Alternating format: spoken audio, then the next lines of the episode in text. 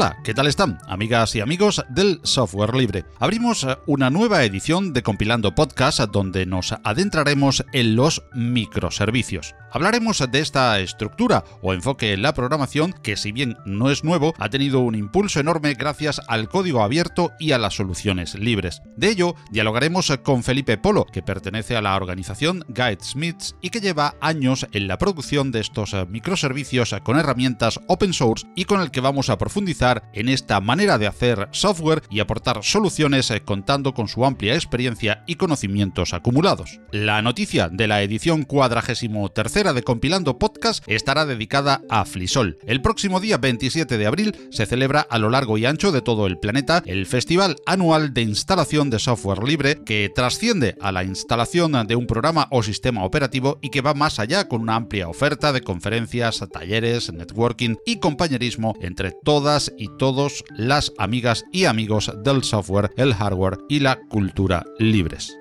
De ello hablaremos con Jorge Lama y Juan Febles, compañeros podcasters que están formando parte de los equipos Flisol de A Coruña y Tenerife respectivamente, y con Diego Acorinti, coordinador de Flisol en Argentina. Recordar en este punto que Maratón Linuxero, el mayor evento de podcasting en directo sobre software y cultura libres, tendrá una edición especial desde diversos lugares del globo y en vivo, dedicados a Flisol. Será el sábado 20 de abril a las 21 UTC. Para más detalles y las horas en tu país, te animamos a consultar maratonlinuxero.org. Y con este código ya escrito, pasamos a compilar una nueva edición de Compilando Podcast.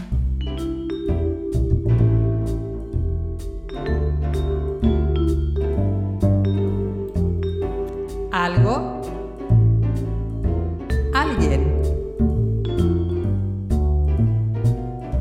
Los eh, microservicios son una arquitectura y modo o forma de programar muy usado en miles de plataformas. No son algo reciente, pues su origen se puede situar allá por los años 90. Sin embargo, la eclosión del software libre y de código abierto ha democratizado, también como en muchos otros escenarios, la producción de esta manera de estructurar el software serán los microservicios nuestro algo en esta edición de Compilando Podcast, mientras que nuestro alguien que amablemente nos introduce en este mundo es Felipe Polo.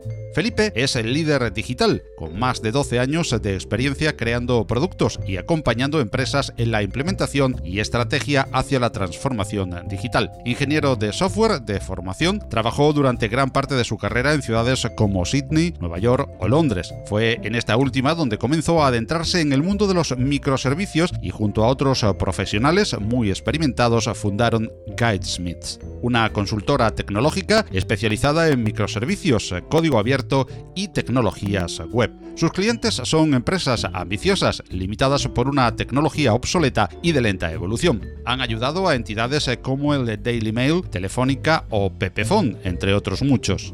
Hablamos en Compilando Podcast de microservicios con Felipe Polo. Hola Felipe, ¿qué tal estás? Hola, muy buenas Paco, encantado. Encantados de tenerte aquí compartiendo este tiempo de podcast y agradecerte mucho que hayas venido a comentarnos, en primer lugar, qué son los microservicios. De acuerdo, pues sí, es, una pregunta muy típica hoy en día. Llevamos, no sé, unos 5 o 10 años quizás escuchando sobre, sobre estos términos. Eh, los microservicios, en primer lugar, es un, es un, tipo de arquitectura de software. Mucha gente quizás piensa que, que es una tecnología, que es una metodología de desarrollo. Realmente es una forma de estructurar unas piezas eh, de computación para que interactúen de una manera determinada. Y la razón por la que los microservicios hoy en día quizás se han puesto tan de moda eh, es por empresas como Netflix o, Amazon. Ya, ya hablaremos eh, de, cómo estas empresas comenzaron a utilizarlos. Realmente los microservicios no son, no es un concepto realmente nuevo. Básicamente los, las arquitecturas orientadas a servicio es un estilo de diseño software donde los servicios eh, se ofrecen a los otros componentes a partir de una, de una capa de aplicación, comunicándose con un, cierto protocolo a través de una, de una red. Eh, allá por el 98 se creó este término eh, utilizando comunicaciones interproceso Corva, ¿no? que eso bueno, nos queda como, como muy antiguo, pero realmente las bases y los pilares fundamentales de este tipo de arquitecturas pues vienen de lejos. La realidad es que hoy en día, con las nuevas tecnologías y nuevos, nuevos jugadores fundamentales como está siendo el desarrollo de, Docker o desarrollo de, Kubernetes o el desarrollo en cloud y todo el software libre, está posibilitando que todo esto se retome con, mucha más fuerza y mucha más eh, seriedad. Un servicio en este tipo de arquitectura es lo único que realmente tiene que cumplir para que se considere una arquitectura SOA orientada a servicios. Son cuatro propiedades. Una es que represente de manera lógica una actividad de, negocio, que es el problema que intentas resolver y ofrezca un, resultado determinado.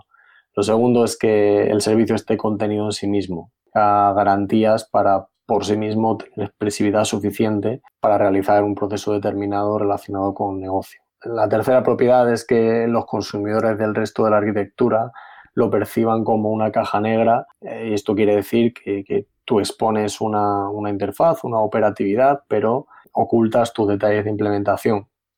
Y la cuarta y última es que bueno, pues un servicio de este tipo puede consistir en la orquestación de, de otro tipo de servicios en, la arquitectura. Con lo cual, en, resumen, contestando a tu pregunta, los servicios que hoy en día se llaman microservicios es un tipo de arquitectura software cuyos principios básicos vienen de atrás, vienen de finales de los 90 y que hoy en día se han popularizado porque resuelven ciertos problemas importantes en, empresas que, que han quedado restringidas por una tecnología obsoleta y que ha crecido de manera desmesurada y sobre todo descontrolada. Y en este sentido los microservicios pues, se plantean como una alternativa de reconstrucción bastante robustas y bastante mm, escalable.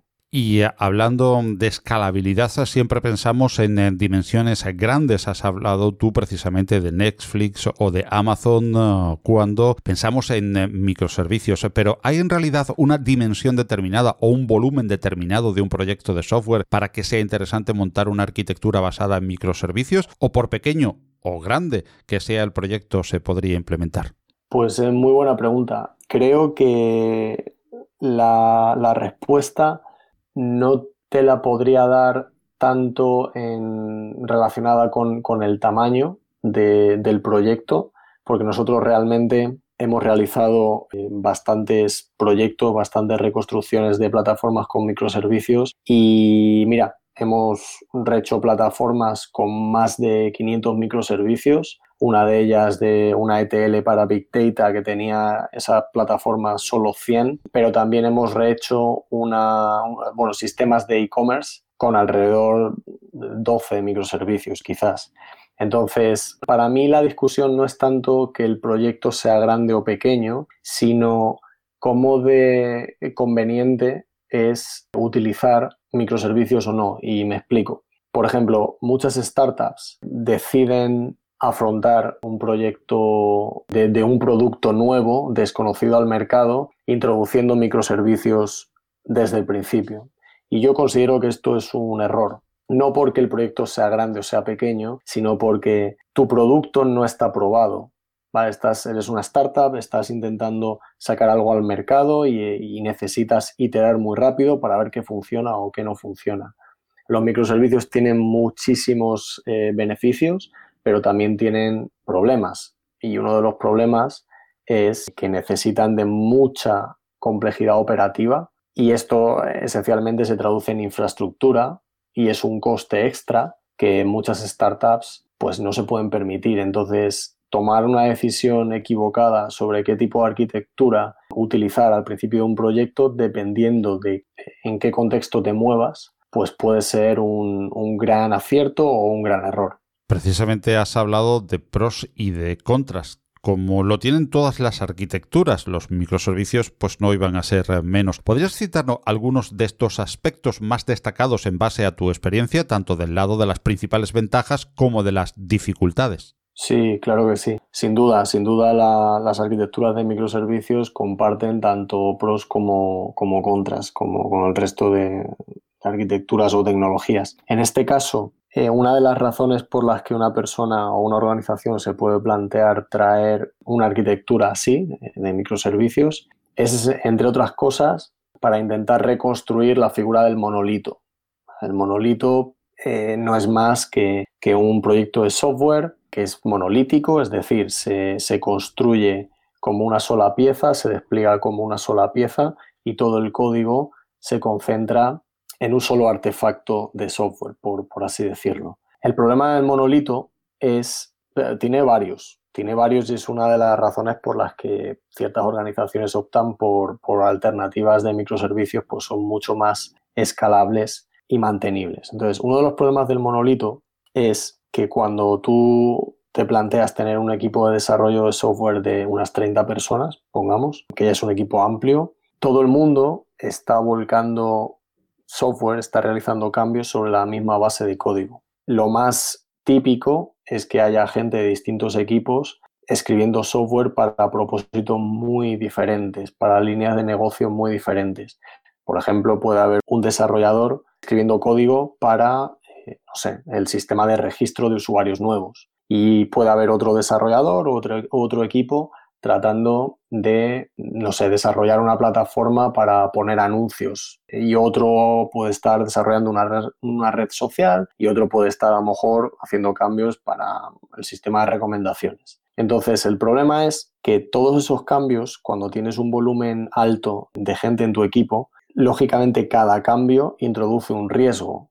Escribir código introduce riesgos y es potencialmente un, bug en el software. Entonces, típicamente, empresas que tienen un número amplio de, profesionales eh, trabajando en un monolito, es muy típico que ellos planteen ciclos de puestas en producción muy poco frecuentes.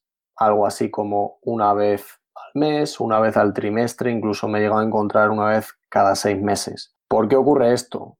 Bueno, pues por la gestión del riesgo. Cuanto más cambios realizas de distintas índoles, pues más te quedas atrapado en el riesgo que supone el uno para el otro y al final las organizaciones tienen que optar por traer profesionales que, llaman QA, que son los testers. ¿Por qué? Pues porque necesitas asegurar que no estás rompiendo nada con el resto de cambios. Y además, como tienes que implicar a varias líneas de negocio en las releases, pues empiezas a traer a managers de, releases, ¿no? O, gestores de riesgo. En definitiva, el software que aporta valor es aquel que va a producción. Si tú no eres capaz de mandar software a producción de manera ágil y de manera frecuente, esencialmente no estás proveyendo valor a tu plataforma. Es tan sencillo como eso. Pero es que además traer a todo este personal para gestionar un riesgo natural nacido del hecho de que estás realizando muchos cambios en una única base de código, no aporta valor. Aporta valor, lógicamente, evitar el riesgo, pero si no existiera ese riesgo o si ese riesgo fuera mínimo, estaríamos de acuerdo en que no haría falta todo este personal y que podríamos emitir código y desplegarlo a producción mucho más ágil. Bueno, pues esencialmente este escenario es el que plantea los, los microservicios. Lo que, la forma en que funciona es muy sencilla. En vez de tener un monolito con cinco subplataformas, podemos decir, lo que tenemos es esas plataformas partidas en servicios que comunican e interactúan entre sí. Entonces, inmediatamente el primer beneficio que obtenemos es que cada servicio puede ser puesto a producción de manera mucho más ágil porque tú solo tienes que lidiar con el riesgo de tu propio servicio, con lo cual, consecuentemente, si un servicio necesita ir a producción, no sé, una vez al día y otro necesita ir a producción dos veces al día, el uno no tiene que esperar por el otro. Con lo cual hemos partido esa dependencia y ya somos capaces de aligerar los ciclos de, de release de manera independiente.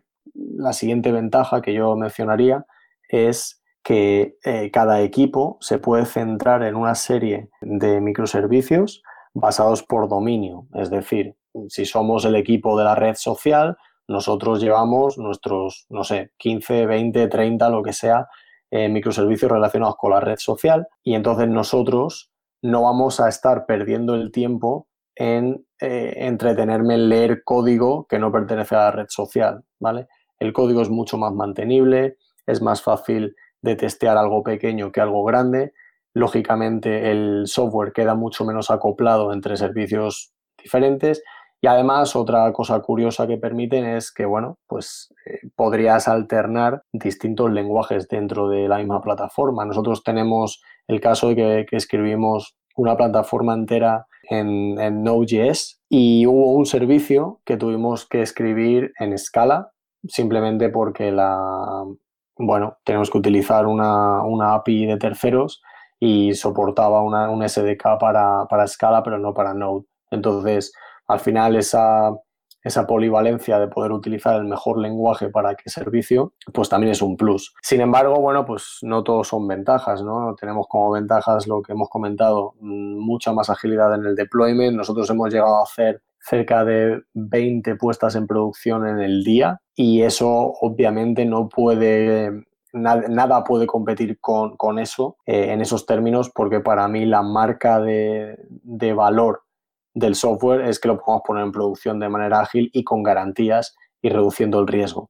Entonces es mucho más ágil, es mucho más eh, complicado entender un servicio que entender un monolito gigante, es mucho más fácil dividir equipos de manera natural, pero tiene eh, ciertos retos, obviamente. De hecho, lo que yo siempre explico es que tú nunca eliminas la complejidad de un monolito, simplemente la redistribuyes. La complejidad sigue existiendo. La única diferencia es que el problema ahora es diferente.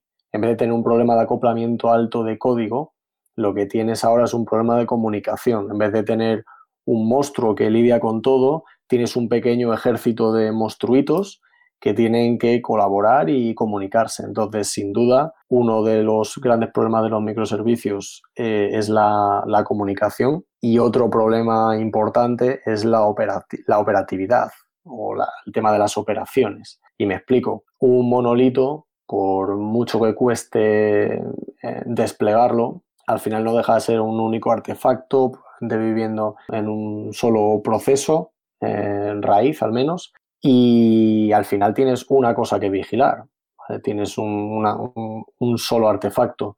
Cuando tienes microservicios puedes tener mil. Entonces, ahí está el reto, ¿no? Cómo, cómo tú eres capaz de construir una plataforma y de aquí viene la dificultad a la que me refería anteriormente para startups y esa infraestructura a la que, a la que hace alusión. Necesitas algo que automatice las operaciones, los despliegues, la construcción de, estos microservicios, porque si te planteas hacer todo eso a mano desde el principio, no vas a llegar muy lejos. La verdadera potencia en los microservicios se consigue cuando eres capaz de estandarizar tanto la arquitectura del software como las operaciones. Eh, sin duda para mí es la mayor dificultad. Y estamos en un eh, podcast eh, precisamente en el que tratamos el eh, software libre, el de código abierto y bueno, has mencionado muchos términos que van que nos llevan al software libre, al software de, código abierto y queremos saber precisamente a este mundo de los microservicios a qué aporta el que el software que se utilice sea libre o de código abierto. Pues sin duda, sin duda para mí es, es algo que conecta muy bien. Nosotros llevamos años utilizando y también generando eh, software libre. Lo que, lo que personalmente en nuestra organización hemos estado realizando es básicamente un aprendizaje de todos estos años de los problemas a lo que nos enfrentamos con, cuando trabajamos con microservicios y hemos intentado ir generando software, es todo, todo libre, lo tenemos en nuestro repositorio de GitHub, para hacer frente a esos problemas que los microservicios pueden ocasionar. Entonces, sin duda, eh, el software libre ha aportado mucho a este tipo de arquitectura y tenemos casos como, por ejemplo, el framework eh, Spring Boot, que se popularizó también a través de Netflix. Es una pequeña plantilla, un pequeño framework para crear microservicios con el framework de Spring en, Java. Entonces, ese sin duda debería ser el, el representante quizás más conocido pero Netflix ha liberado muchísimos proyectos para, utilizar dentro de microservicios, como por ejemplo Ribbon, es un proyecto también basado en el Service Discovery, es el problema que resuelve. Y esto básicamente es eh, el problema que ocurre cuando tienes varios microservicios en la plataforma y, no se encuentran, uno no sabe del otro, o que desde alta a nuevos microservicios en la plataforma o los des de baja. ¿no? Entonces, Netflix, por ejemplo, desarrolló un sistema basado en, el protocolo Gossip de comunicación, que es básicamente como, como el cotilleo, ¿no? Entonces, es muy interesante porque en este caso no, no, los microservicios no dependen de un proxy que haga de intermediador para decir dónde puedes encontrar a un servicio o a otro, sino que ellos mismos se van descubriendo, van descubriendo que van naciendo o van descubriendo que algún microservicio se ha dado de baja, ¿no? Entonces, es otro, otro caso de, código abierto muy interesante. También eh, Nginx, el, reverse proxy que es muy popular a la hora de hacer peticiones con, bueno, pues con cualquier lenguaje realmente. Su versión de, de, código abierto pues también se utiliza mucho en, el tema de microservicios y realmente yo creo que, la comunidad ha hecho un gran, un gran esfuerzo a la hora de aportar soluciones a los problemas típicos que ocurre con este tipo de, arquitectura. Y por lo que nos cuentas, eh, Felipe, los microservicios son un paradigma políglota, pero ¿hay un lenguaje que predomine o sobre el que sea más ágil o eficiente montar un microservicio? Bueno, los microservicios, eh, como hemos comentado antes, admiten el multilingüaje. ¿vale? Lógicamente, si tienes distintos repositorios de código, se despliegan de manera diferente y demás, es algo que puedes hacer. Yo no lo recomendaría. En primer lugar, porque en una organización generalmente hay unos beneficios amplios cuando el núcleo de tu organización de software entiende un, lenguaje o es muy especialista en un lenguaje principal. Lógicamente eh, se espera que los desarrolladores se desenvuelvan en más de un lenguaje o bueno, que distintos proyectos se puedan ejecutar en distintos lenguajes.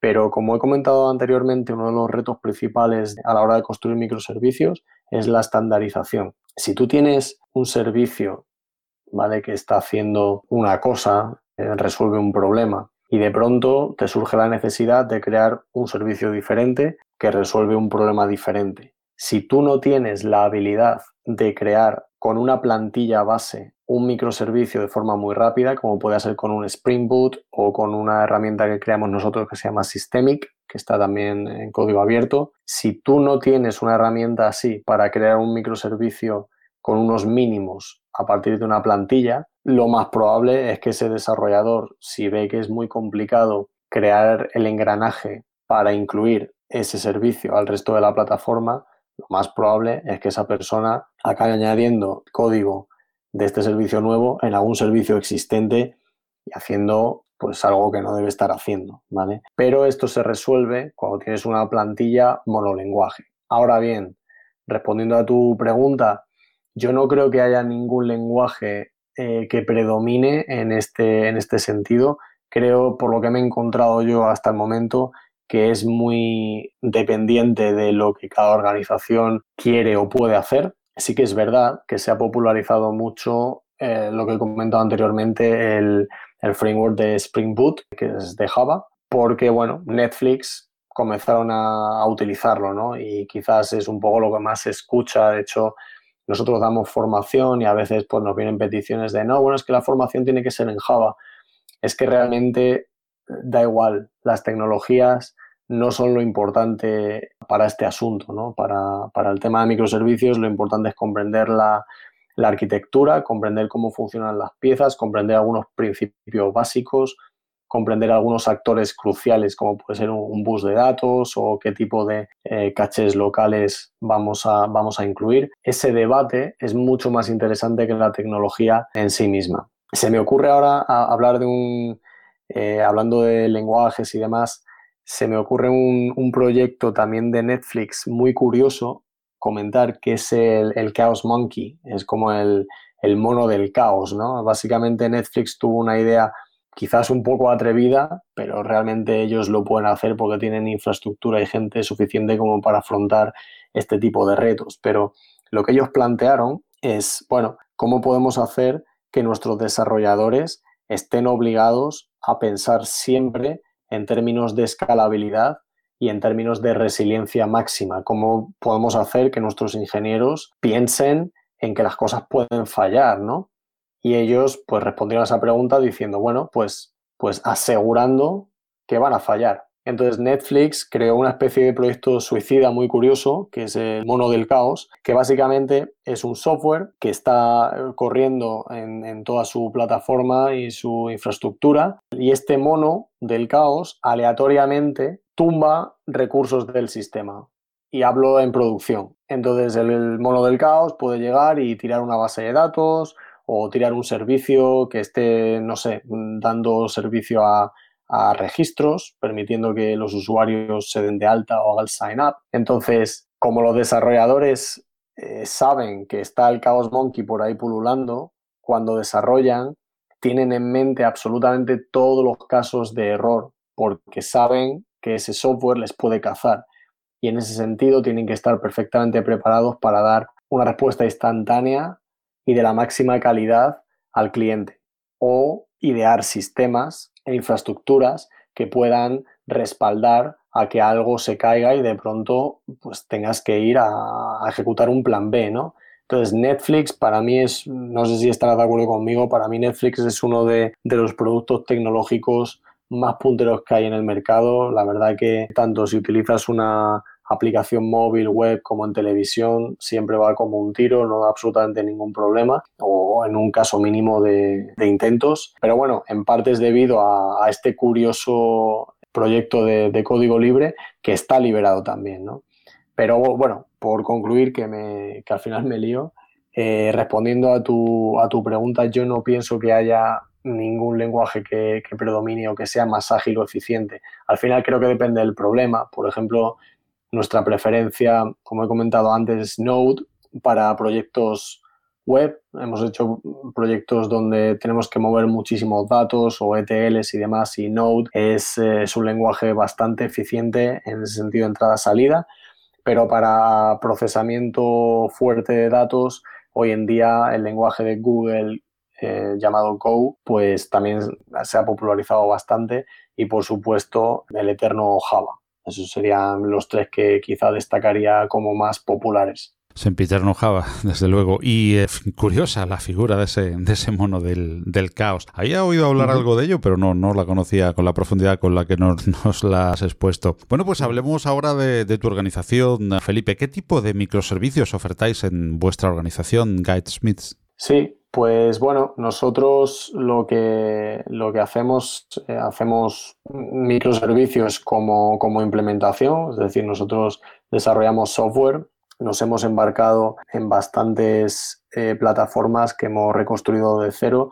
Una de ellas, quizás la más, la que pueda ser más popular para la gente, pues el sistema del Daily Mail, el periódico británico, toda esa plataforma que, realmente, por mucho que se vea un periódico y un montón de anuncios que entiendo que son bastante infernales, por detrás tiene que dar soporte a 176 millones de usuarios únicos. Eso es, desde el punto de vista de ingeniería, bastante pesado, una carga bastante fuerte, donde tienes que tener una plataforma con un cambio ágil y además con una resiliencia eh, tremenda. Lo que nosotros siempre decimos es que no merece la pena enfocarse en un sistema que no falle nunca.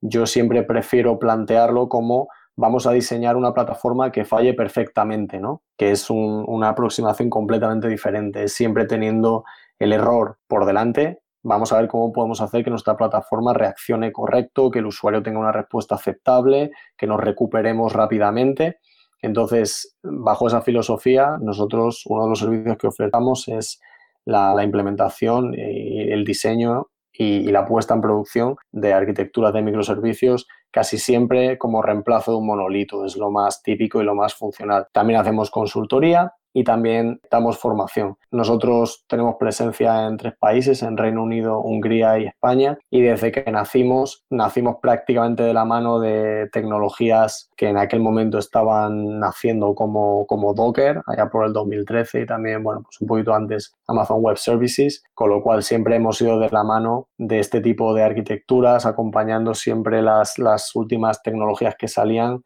como hoy en día pues puede ser todo el desarrollo cloud. hemos trabajado con plataformas como Amazon Web Services o Azure de, Microsoft y bueno, en ese, sentido es uno de, de nuestras principales experiencias. También hacemos desarrollo web y móvil, pero digamos que, que, en esta aventura pues hemos aprendido un montón de este tipo de arquitecturas y lo fascinante para mí es que a día de hoy, por mucho que nos hayamos encontrado, siempre hay problemas nuevos que resolver porque al final no nos olvidemos que el software no es más que una herramienta para resolver un problema de negocio. Y en ese sentido, a día de hoy no he encontrado dos negocios que funcionen exactamente igual para nada, con lo cual sigue siendo igual de, fascinante y, digamos que sigo enamorado de este tipo de arquitecturas. Hablabas de diferentes tipos de, negocio, eh, de industrias, de comercios, en fin, eh, queremos ahora hablar de esos sectores eh, de la industria o del comercio que han adoptado antes o en mayor medida el paradigma de los microservicios. ¿Hay algún sector que destacar? Bueno, yo quizás destacaría sectores en general que hayan, que hayan tenido que sobrevivir al problema del monolito hemos comentado antes. Sí que es verdad que haya quizás se haya popularizado más eh, empresas como Netflix o, Amazon Web Services porque son gigantes que explotan este tipo de, arquitecturas, quizás podían ser los, los, más pioneros. Seguro que, Netflix fue de los pioneros en este tipo de arquitecturas, al menos al, nivel ¿no? que, que, ellos lo hicieron. Seguro que los, los más populares yo diría son los, grandes, las grandes plataformas que tienen que dar cobertura a muchísima carga de usuarios como son todos los proveedores cloud o sistemas como Netflix o, bueno, mira, Spotify eh, y Uber son otras plataformas que han popularizado también el, desarrollo de microservicios dentro de, dentro de sus empresas, debido a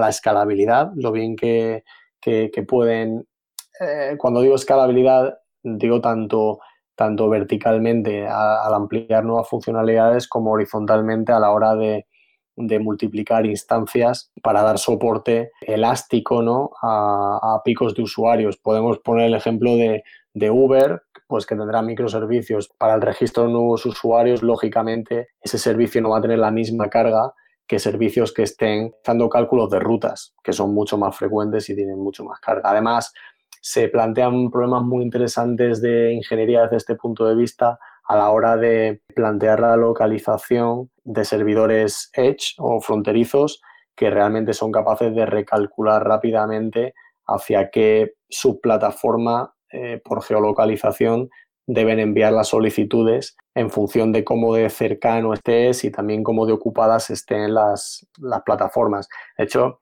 eh, poniendo el ejemplo de Netflix, no sé si alguna vez te ha pasado que, bueno, estás poniendo una película o una serie o lo que sea, e inicialmente aparece como un poco pixelado durante un par de segundos y de pronto pues ya se ve con claridad. Y esto lo hacen porque tienen, bueno, pues un, todo un sistema de cacheos en, servidores fronterizos y en ese pequeño impasse el sistema está intentando calcular cuál es, por geolocalización, cuáles son los, servidores más cercanos que, que pueden servirte con la mejor calidad tu contenido. Entonces, hoy en día estamos en un momento fascinante en el que consumimos muchísimo contenido, se sube y se, y se lee y se escucha muchísimo contenido a unos ratios de, descarga y demás asombrosamente cortos, teniendo en cuenta la cantidad de carga de, usuarios que hay, ¿no? Y eso también es debido a, a, que el usuario medio de Internet hoy en día pues es bastante poco paciente. Eso también ha empujado a que los ingenieros tengan que estrujarse el cerebro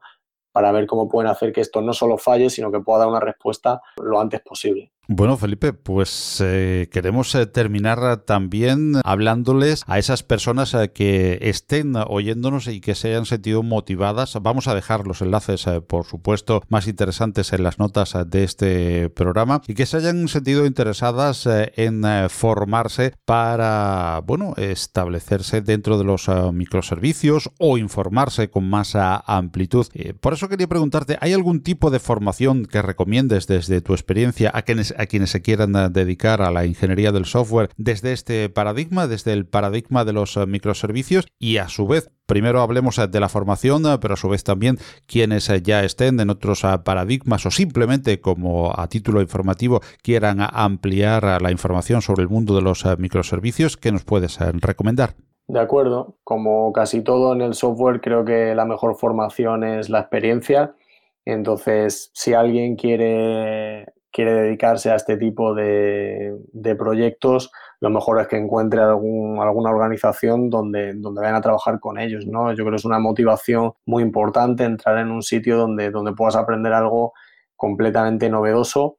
Es cierto que yo personalmente no he encontrado nada de formación, eh, al menos no en la profundidad que yo exigiría eh, nosotros sí que hemos realizado unos cursos de, formación de, unos, de unas 15-20 horas que hemos impartido varias veces intentando recolectar pues, la experiencia de estos años ¿no? y también muy participativo queremos y creemos que al final las arquitecturas de microservicios no es algo que se pueda estudiar, es algo que hay que experimentar y algo con lo que te tienes que pegar. Al final en software no hay una respuesta única, no hay, no hay un dogma eh, aunque sí que hay unos principios básicos, ¿vale? Pero no, vas a encontrar nunca una receta en un libro que te diga cuando esto te ocurra, haz esto, porque realmente las soluciones hay que contextualizarlas siempre dentro del problema que estás intentando resolver y de las circunstancias que te rodean. No es lo mismo que plantees una solución cuando,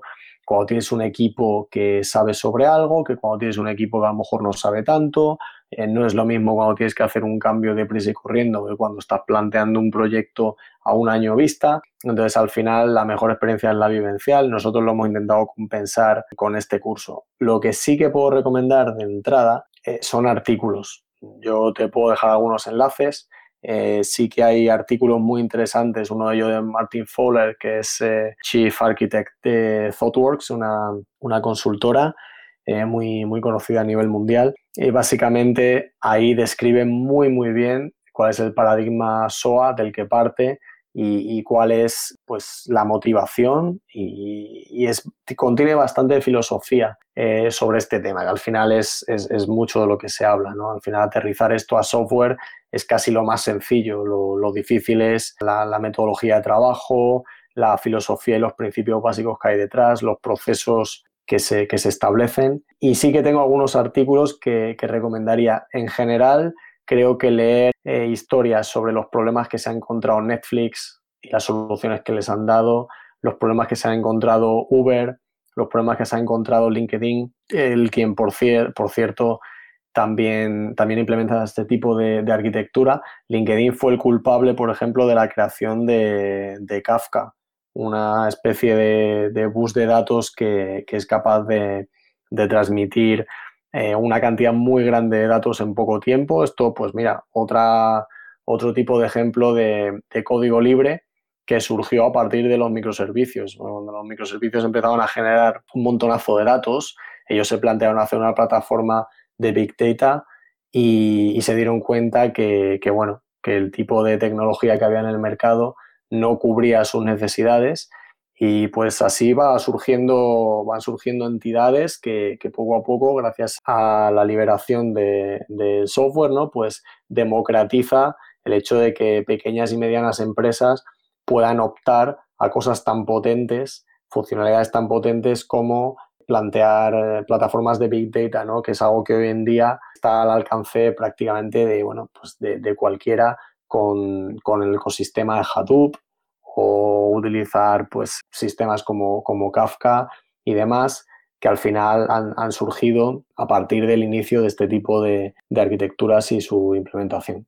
Muy bien, eh, Felipe Polo, pues eh, muchísimas gracias eh, por habernos informado de los microservicios y abusando de tu amabilidad queremos de nuevo y en otra ocasión más adelante volver a compartir contigo un tiempo de podcast para seguir hablando de microservicios y por supuesto en general de software, de software libre, de código abierto y de su impacto en la sociedad a través de estas arquitecturas o de estos paradigmas como son los microservicios en tu caso y por supuesto en general ah, de otros muchos usos eh, y casos. Muchísimas gracias por habernos eh, dedicado este tiempo y te emplazamos ah, para una nueva edición de Compilando Podcast. Ha sido un placer absoluto, Paco. Muchas gracias. Compilando Podcast, un podcast de GNU Linux y software libre.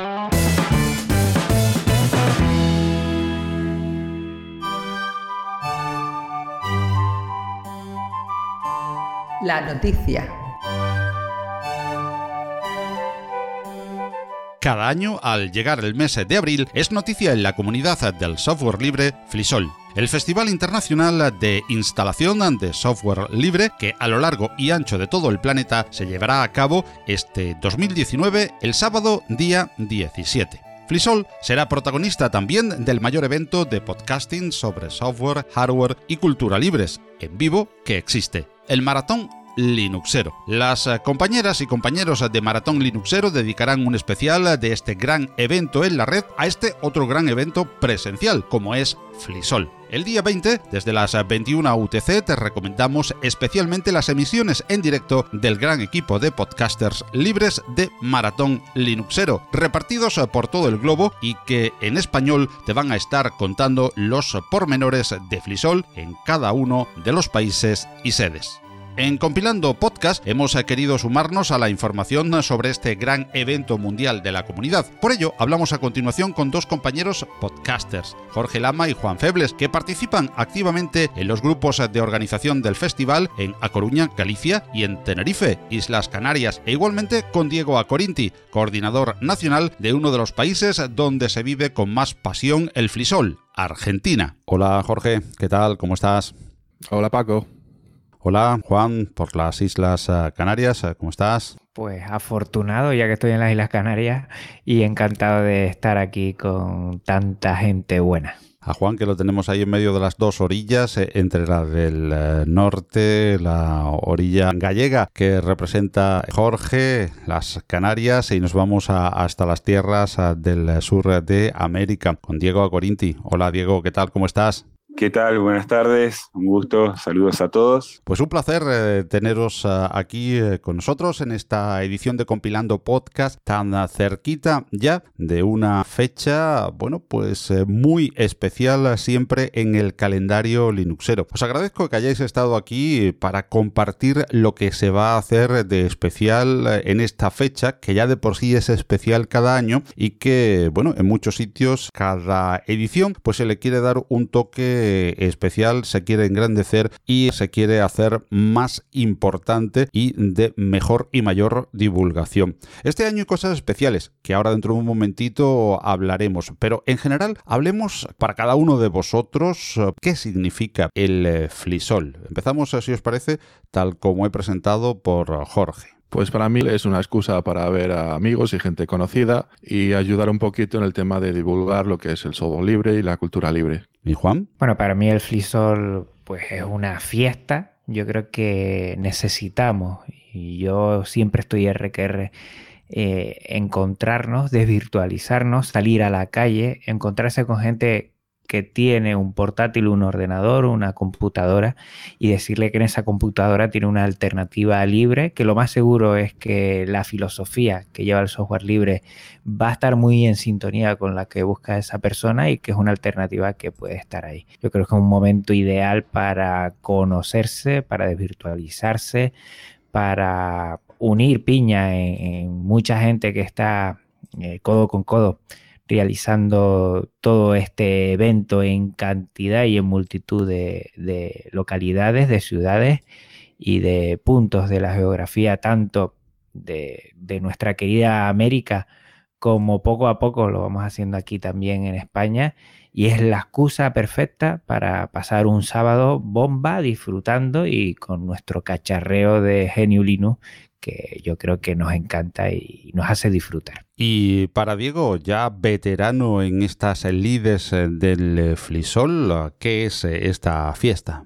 Bueno, Paco, em, mira, te cuento un poco. Para nosotros también coincido con, Juan. Es, una fiesta, realmente lo, tomamos como una fiesta nacional, a pesar de que no esté en el, en el calendario oficial, porque realmente Flisol, a pesar de, de que es un evento que se realiza un solo día al año. Prácticamente estamos todo el resto del año evaluando cómo fue eh, y ya empezando a preparar a, fin de año, octubre, noviembre, empiezan a ya arrancar motores los equipos de organización. Así que se, se vive prácticamente todo el año Flisol. Y bueno, es una fiesta. Nosotros destacamos, como decía acá el compañero, el tema de la amistad, de, poder aprovechar este, este gusto tan grande que tenemos por, el software libre para, para poder juntarse con amigos, para compartir. En Argentina resulta muy importante que sea un festival federal. Tratamos de que haya sedes en, en, cada una de las provincias de Argentina. Después destacamos que es un festival autogestionado, que es independiente, que no dependemos de que alguien nos autorice o no hacerlo. Esto se realiza íntegramente por la comunidad, para la comunidad. Y nos gusta mucho que sea un, festival plural, inclusivo, y todas estas características realmente lo hacen muy especial. Así que bueno, es un evento que, que realmente se pone mucho, mucho amor y se lo espera durante todo el año para poder participar. Bueno, y para aquellos que nos estén oyendo y que no hayan ah, sabido nunca de Flisol, lo dudo a estas alturas, eh, pero algunos eh, que todavía les suene quizás a lo mejor la palabra, pero no sepan exactamente lo que es en sí, aparte de lo que significa para cada uno de nuestros contertulios, eh, como hemos oído en esta edición de, de Compilando, pues no es más que unas sedes en las que personas de todas partes pueden acudir a esas sedes en diferentes ciudades y realizar una instalación o que se le realice una instalación de una distribución GNU Linux en un equipo. Eso es fríamente visto así, claro está, pero en eh, el calor humano que se comparte es el que queríamos ahora destacar también de parte de nuestros eh, contertulios, porque nuestros contertulios van a tener, eh, Diego ya lo lleva teniendo muchos años y ahora pues Jorge y Juan con renovadas fuerzas también desde La Coruña y desde Tenerife, sabremos ahora qué es lo que va a haber y las actividades que se van a realizar alrededor de esa fiesta de instalación que tiene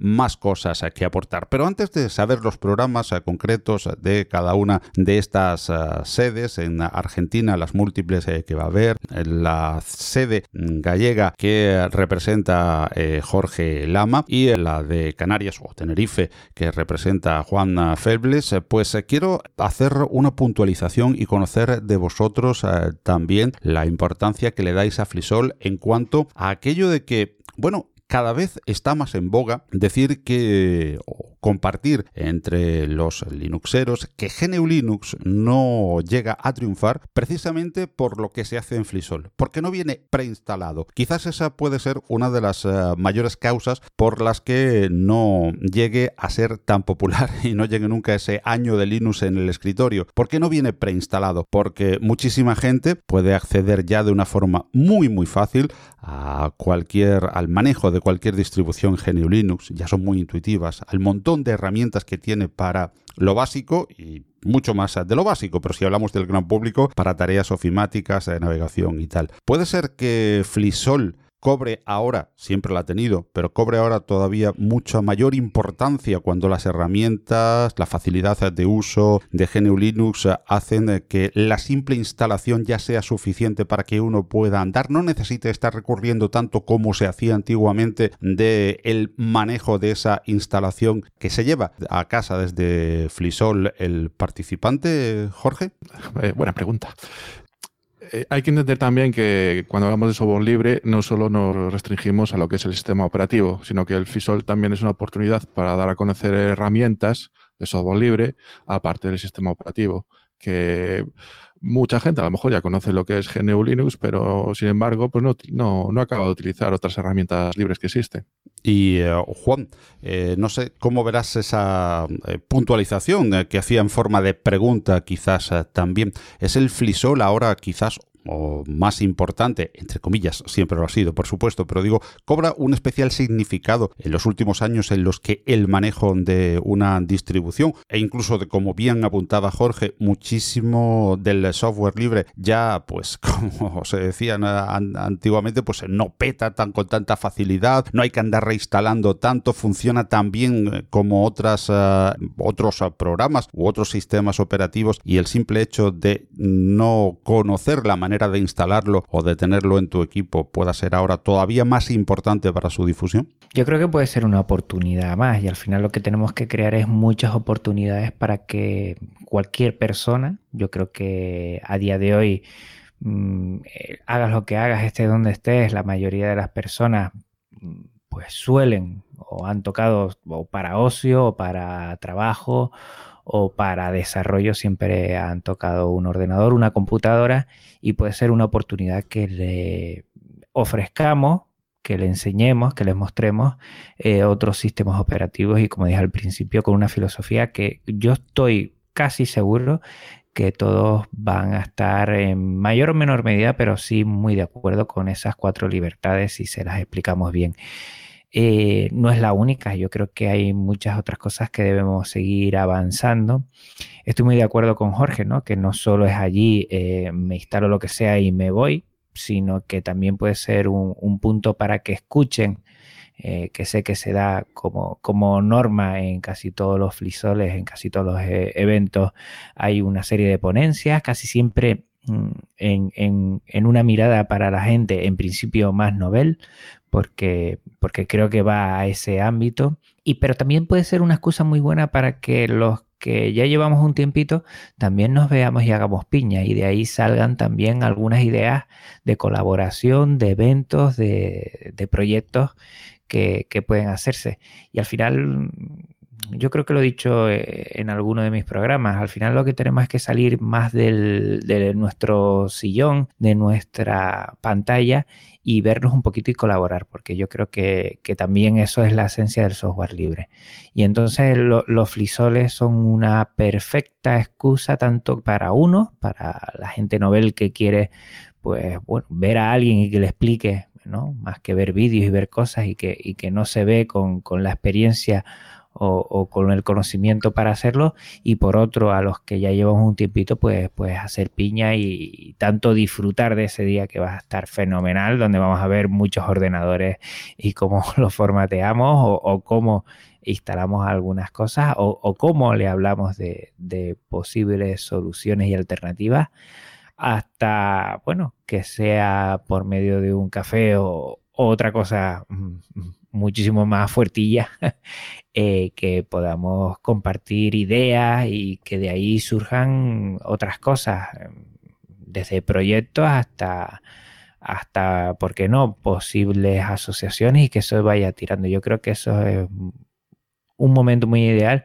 y sobre todo la esencia del frisol que se haga en el cuarto sábado de abril y que toda la vez sepamos que ese día se están haciendo cosas, yo creo que también hermana mucho y da fortaleza, ¿no? No estamos solos. Yo, yo siento mucho a, todos los, los, puntos, todos los frisoles americanos que se van a hacer y, los que vamos a hacer aquí en España, que poco a poco vamos avanzando en ello, y para el próximo año que, sepa que hay un arropamiento, ¿no? Que, hay mucha gente que está haciendo lo mismo y está tirando con fuerza ese mismo día, en un mismo evento, con un mismo nombre, los apellidos ya diferentes de cada ciudad, de cada país, pero, pero todos en una misma sintonía y mirando en una dirección. Yo creo que por eso es muy interesante el frisol, no solo para que una persona se decante a instalar y lleve allí el ordenador, la computadora y se lo cambiemos y se vaya a su casa y ya está, sino que hay toda una, una unos elementos en ebullición que pueden ser muy interesantes para ese día.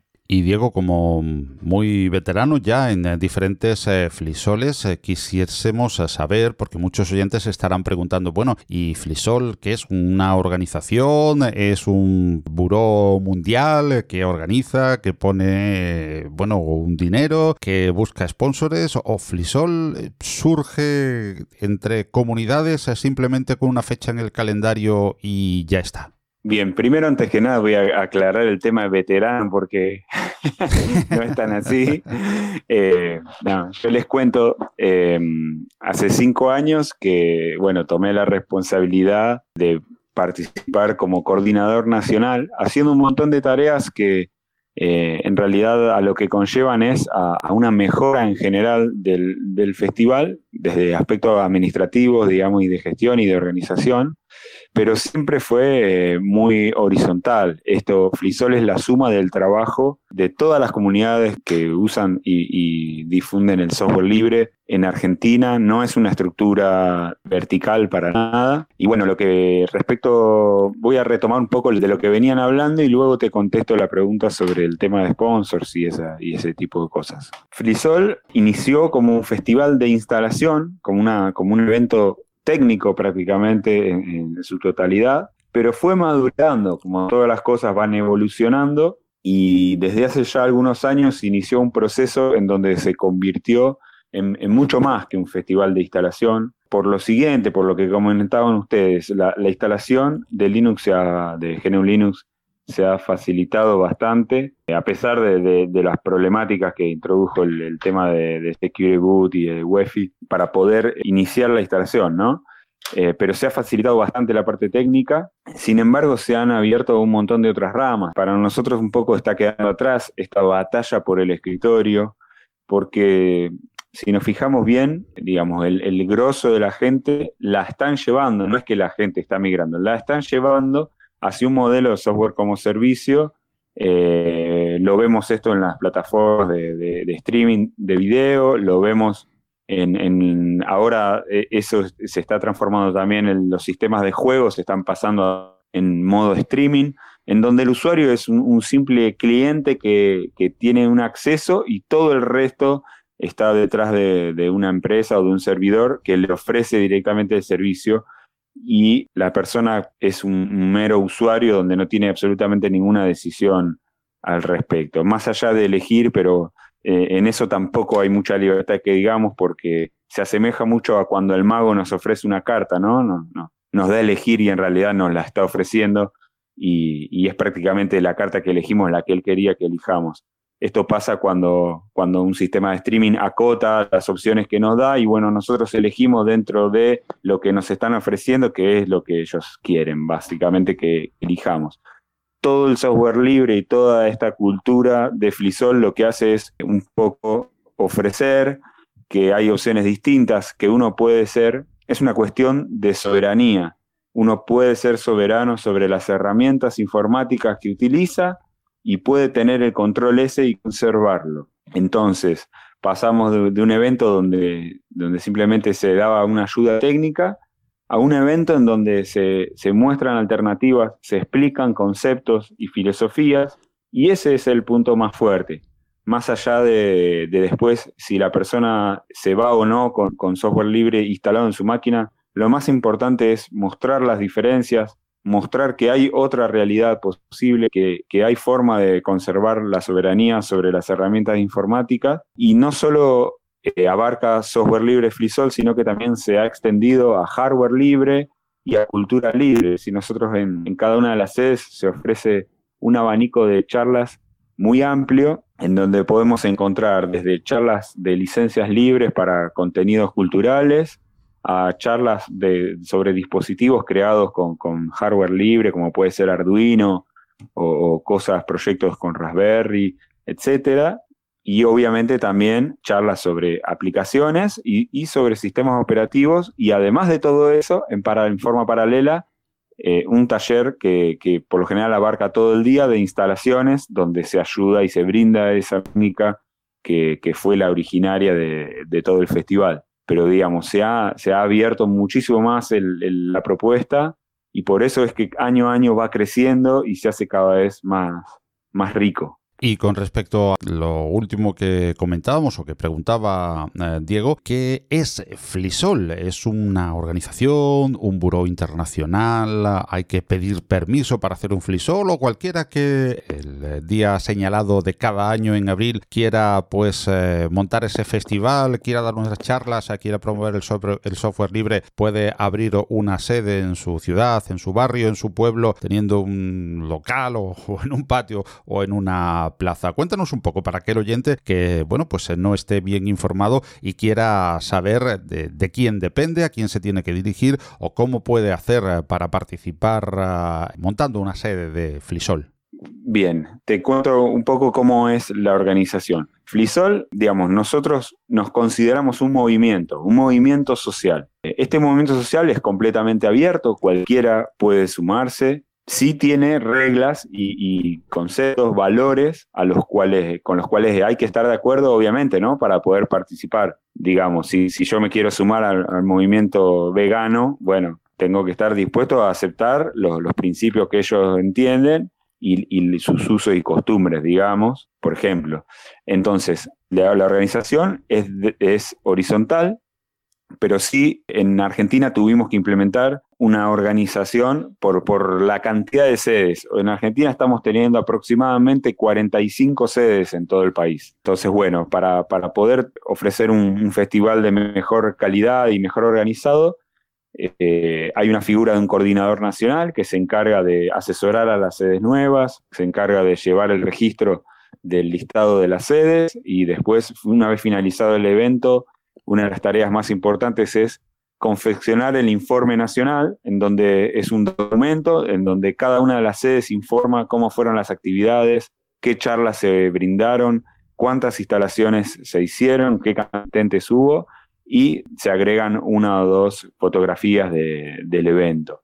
Entonces, el informe nacional año a año va dejando una documentación de toda la actividad y todo el trabajo que se realizó en Flisol. Eso se realiza desde la organización, que es democrática, todos los años se, vota, se puede postular gente para la coordinación nacional y después tenemos una serie de cinco coordinaciones regionales que se ocupan puntualmente de las sedes que pertenecen a cada una de esas regiones pero siempre en un contexto de, amistad, de respeto, enmarcado en, esos valores. Ha, habido inconvenientes, ha habido casos donde, bueno, hubo que, hacer asambleas, tomar decisiones, pero bueno, viene funcionando y muy bien, cada, cada año tenemos, superamos eh, la cantidad de asistentes, la cantidad de, instalaciones, va siempre en aumento, así que estamos muy contentos con, esta forma de, de organización y bueno, no hay un aporte económico de ningún eh, organismo del Estado, tampoco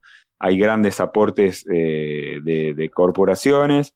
Sí, algunas sedes tienen sponsoreos, pero por lo general se cuida que esos sponsoreos sean de empresas que fomentan el software libre, que apoyan la cultura libre y eso es independiente de cada una de las sedes. No hay una centralización del sponsoreo, ni, digamos, eh, Flisol tiene una presencia, digamos, legal como eh, figura jurídica, digamos. el, el tema de los sponsors son aceptados o denegados por cada una de las sedes desde la organización concreta de cada una de las sedes. Y hablemos eh, ahora de qué se pueden encontrar en esas sedes eh, en este Flisol del 2019, que cuando vea la luz este podcast, eh, pues quedarán poco más de dos semanas para que, o tres semanas, mejor dicho, para que se lleve a cabo. Conozcamos en Galicia, Jorge, no es el momento quizás de hacer un resumen detallado del programa, pero como hemos visto, hay muchísimas actividades que no son solo llevar un ordenador para que me instalen software libre. Y como decías, eh, conozcamos qué se pueden eh, encontrar en eh, cada una de las sedes y sitios donde poder conocer el programa en concreto, que me imagino que en muchos casos incluso todavía se estará ultimando, pues desde que se graba el podcast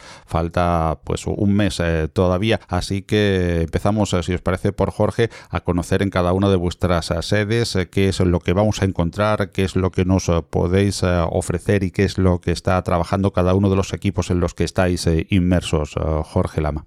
Pues en A Coruña vamos a tener varias charlas y talleres a lo largo de todo el día. Vamos a recibir formación sobre LaTeX, sobre Markdown, herramientas para mantener la privacidad en Internet. También vamos a tener temas de producción musical con software libre, temas sobre licencias, alguna cosilla sobre la Wikipedia, y más cosas que me quedan en el tintero. También vamos a tener un stand de la Free Software Foundation Europe y por supuesto también pues instalaremos y la gente que quiera probar software libre pues podrá hacerlo. ¿Y cuándo y dónde, Jorge? Bueno, el, el cuándo es común para todos, pero no es, no es malo que lo recordemos cada vez mm. para que se quede la fecha y sobre todo pues dónde, en este caso de La Coruña en concreto. Pues nosotros empezamos a las 11 de la mañana del 27 de abril y lo hacemos en el Museo Domus de La Coruña. ¿Y hay algún sitio, alguna web de referencia o alguna cuenta de GNU Social, de Twitter, de Mastodon, o la que quieras, o algunas de ellas que quieras mencionar, donde poder seguir en concreto la sede de La Coruña, aparte de las generales de Frisol? Sí, hemos montado una pequeña web, es frisol2019acoruna.wordpress.com, donde está el programa y toda la información. Y vámonos ahora hasta las afortunadas a Canarias, que afortunadamente también este año pues eh, cuentan con un flisol reactivado en, Tenerife, ¿no, Juan? Eh, pues sí, pues teníamos ganas de vernos y ya uniendo fuerzas con, mucha gente con la que habíamos coincidido, tanto la Oficina del Software Libre eh, de la Universidad de La Laguna, de aquí de Tenerife, a la cabeza está el director Patricio García Báez. También ah, estamos en continuo contacto con, con Mans, que es Román, Román Hernández pues siempre está muy activo en la universidad planteando muchos cursos, todos con herramientas de software libre. Eh, también Eduardo y Andrés Nacimiento, que está también por aquí. Contactamos con Luis Cuesta, que fue de los orígenes del grupo Gulig. El grupo Gulig es el grupo de usuarios de Linux de, Canarias y eh, en los 90 iniciaron ellos ese recorrido.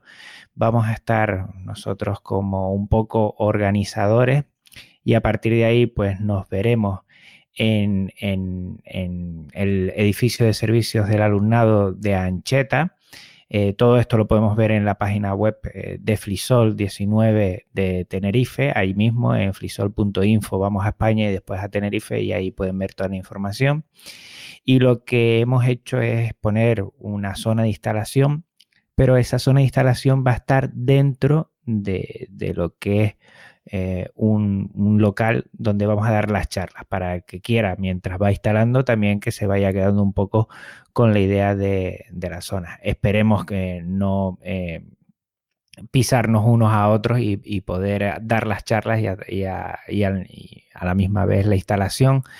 Hemos querido ser modestos y precavidos. Vamos a estar una mañanita, vamos a empezar a las nueve y media y vamos a dar, si tenemos prácticamente cerrado el formato, pues desde Eduardo y Andrés Nacimiento que van a empezar con explicando distribuciones Linux y, lo que es Bardinus. Bardinus es la distribución que nació en la Universidad de, de La Laguna y también un poquito hablar de la Free Software Foundation como ven, todo esto tiene que ver más o menos para, las personas noveles, ¿no? Para darles un poco algunas pinceladas. Creímos que, igual algún aspecto muy técnico o, para expertos, pues igual no tenía en este momento, por lo menos en este primer frisol. Ya veremos en los siguientes. Después, a las diez y media, Luis Cuesta va a venir desde Gran Canaria a Tenerife, va a coger un avión y va a hablar sobre el inicio de los grupos de usuarios de Linux y en específico del grupo de usuarios de Linux de Canarias, que tiene un bagaje de muchos años y, nos hablará de esos 90 y cómo, cómo, ha llegado a día de hoy. Después Román Hernández, Mans, que tiene MDZ, es un, un, portal muy interesante que habla sobre Linux y nos va a hablar de la terminal, cómo podemos iniciarnos en la terminal. Él tiene varios cursos sobre la terminal, o sea que controla bastante este aspecto. Y por último, eh, varias personas en la que me incluye, vamos a hablar de aplicaciones libres. Vamos a hablar de Blender, Gym, Audacity más Shotcut, OBS Studio y LibreOffice. Y lo que vamos a hacer es en 15 minutitos, pues ver la, la aplicación y hacer un pequeño esbozo de lo que se puede conseguir para que la gente se pueda quedar un poquito con esas ideas.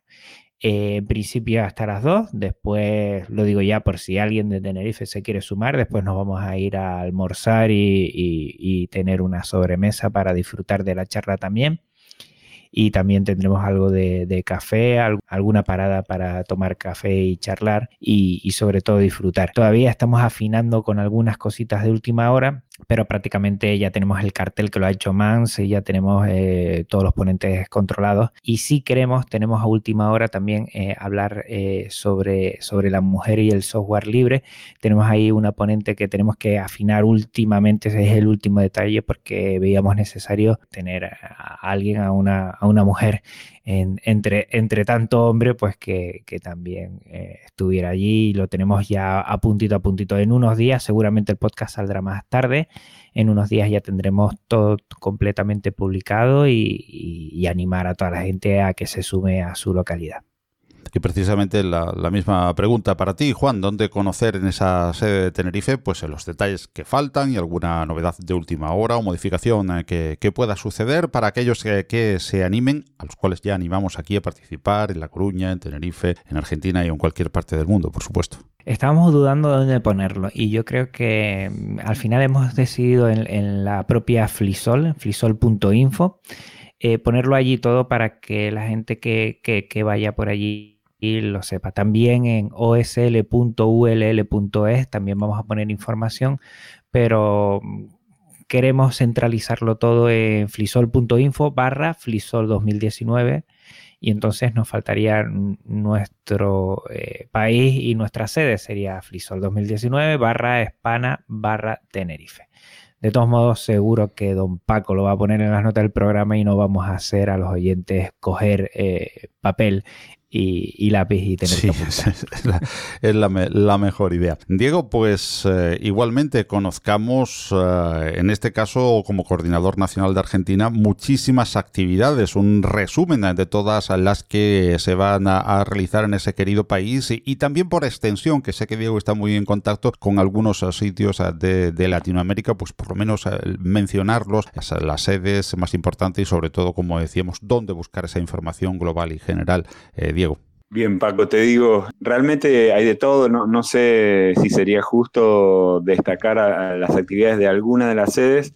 Sí te digo que pueden encontrar todas las actividades, las, las están cargando en la wiki oficial de Flisol, que es flisol.info barra flisol 2019 barra Argentina. En, ese lugar van a estar listado con cada una de las sedes y entrando a eso eh, pueden ver los detalles de, cada una de las sedes. Te digo que estamos muy contentos porque hemos tenido gran participación de, universidades nacionales de toda Argentina, por nombrar algunas universidades del centro de la provincia de Buenos Aires, eh, la Universidad Nacional de 3 de Febrero, la Universidad Tecnológica Nacional, eh, bueno, hay unas, cuantas universidades más que nos han brindado su apoyo y, nos prestan las, instalaciones para, unas cuantas de la sede. Y bueno, lo, el contenido que va a poder encontrar aquella persona que, que asista a Flisol este año es, como mencionábamos antes, en tres líneas. Por un lado, todo lo que es software libre como sistema operativo y como aplicaciones. Después, hardware libre y cultura libre sería la tercera rama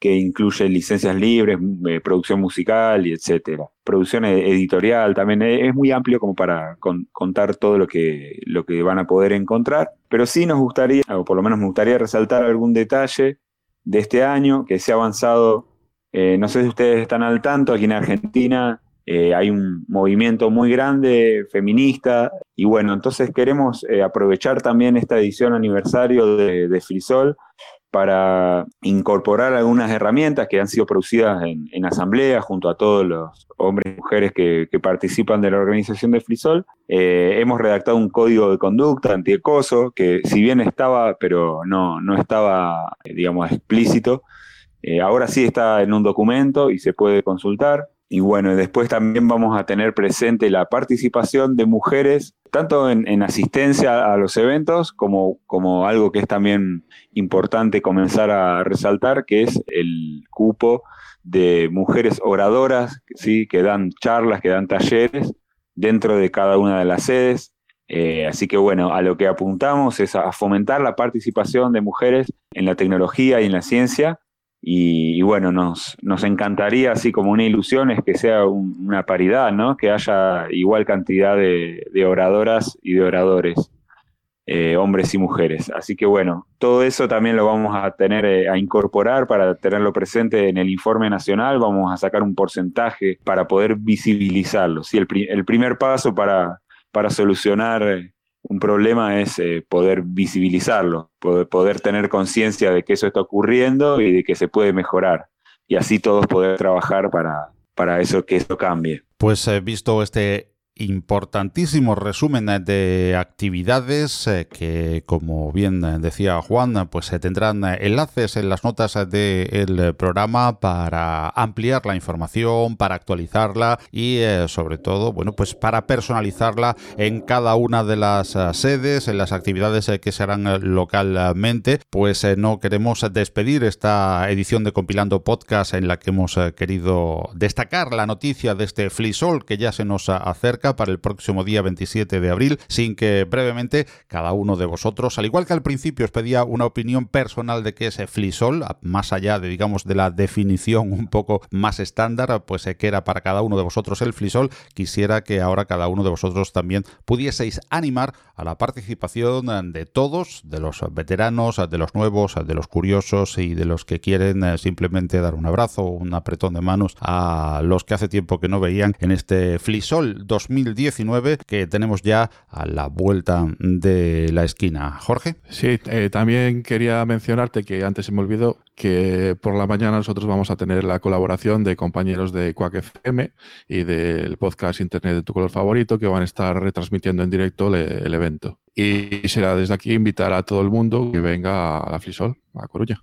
¿Y Juan? Nada, animarles a todos eh, poco a poco. Por ejemplo, yo veo aquí a este lado del charco, como decimos en Canarias, que en España en este momento somos tres las localidades. Está Oviedo, que es la veterana, lleva 10 años y Picalap lleva un trabajazo allí inmenso.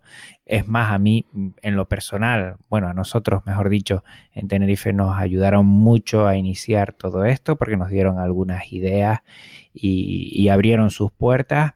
Está Coruña, está Tenerife, pero en esta parte eh, aquí en España yo creo que además de, sumarse la gente de estas localidades, eh, que los demás se sumen, sea tu ciudad, sea tu localidad, seguro que vas a encontrar a muchísimas asociaciones que estén en sintonía con el software libre y que se van a unir a esto. Yo creo que merece la pena. Yo creo que, que es un momento para disfrutar, para vernos, para compartir, para recargar pilas y, para desplegar lo que más nos gusta, que es las cuatro libertades y darle a la gente alternativa. O sea que todo el que le guste la tecnología debería saber lo que es el software libre y si no lo saben que se pasen por uno de los frisores y disfruten de ello. ¿Y Diego? Bien, me, gustaría mucho invitar especialmente a todos los docentes me parece importantísimo que conozcan eh, el software libre, es especial, es ideal para, docentes, para estudiantes. Quisiera invitarlos particularmente a, esta edición de Flisol. Y bueno, invitamos también a todos los que quieran conocer sobre seguridad informática, sobre programación, pero también sobre diseño, sobre cultura, arte, música. Van a encontrar, seguro, seguro van a encontrar algo más que interesante en, alguna de las sedes de Flisol. Así que no se la pierdan, es gratuito, es libre, es eh, hecho por la comunidad, para la comunidad. Y bueno, no, se pierdan la oportunidad de descubrir este universo nuevo que plantea la, informática como una herramienta y plantea que cada una de las personas debe tener acceso a esta herramienta. Así que bueno, los esperamos el sábado 27 de abril en paralelo, en comunidad con toda esta gente linda que está participando, cantidad de países, cantidad de ciudades en paralelo celebrando esto. Así que bueno, como dijimos al principio, es una fiesta y bueno, a disfrutarla y a pasarla lindo con, con amigos y amigas. Pues muchísimas gracias por haber estado compartiendo este tiempo de podcast eh, con eh, nosotros, eh, Jorge, Juan, Diego. Muchísimas gracias por vuestro trabajo para la comunidad también en estos equipos de Flisol en cada una de vuestras sedes y por supuesto ánimos y que disfrutemos todos de esa gran fiesta anual este 27 de abril del Flisol a nivel de todo el mundo. Muchísimas gracias chicos. Gracias a vos, Paco, por la invitación y bueno, nos estamos viendo. Gracias, Paco. Un placer, Paco. De eso no puedo opinar. Una mujer de este siglo desinformada. De eso no puedo opinar. Una mujer de este siglo sin derechos. Muchas mujeres de hoy no son la mujer del siglo XXI que imaginas. Llama al 900-811-888 y colabora con Manos Unidas.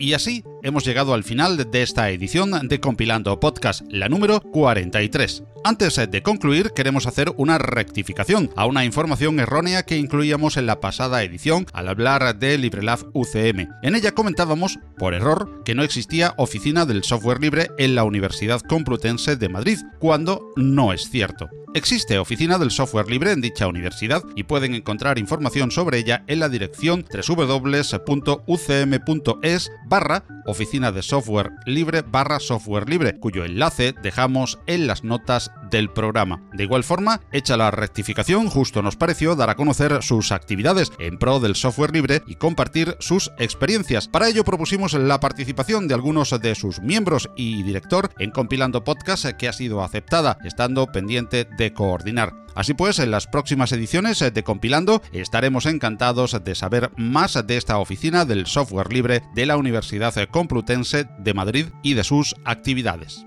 Todos los contenidos de Compilando Podcast se licencian Creative Commons, así como la música que en él oyes que procede de los fabulosos sitios incompetence.com y musopen.org, junto al tema The Mange Change de David Lostana. Compilando Podcast ha cambiado de hospedaje y ahora estamos alojados en neodigit.net, tu proveedor de confianza en habla hispana. En el cambio hemos ganado en calidad, cercanía, exquisito trato y asistencia profesional y servicio excelente. Ahora Compilando Podcast está en neodigit.net.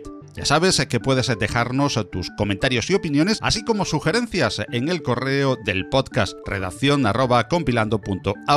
Igualmente puedes hacerlo en los apartados de comentarios de las diferentes plataformas que distribuyen el programa, como son Evox, iTunes o Apple Podcasts, Spotify, Google Podcasts, Spreaker, SoundCloud, audios de YouTube, entre otros, o como fuente principal la web del podcast compilando.audio. Hasta nuestro próximo encuentro en la red. Si Dios quiere, os deseamos salud y felicidad. Con un saludo especial a todas y todos de quien os habla Paco Estrada. Y por supuesto, os recomendamos siempre disfrutar de mucho y buen software libre. Que lo hay. Hasta luego.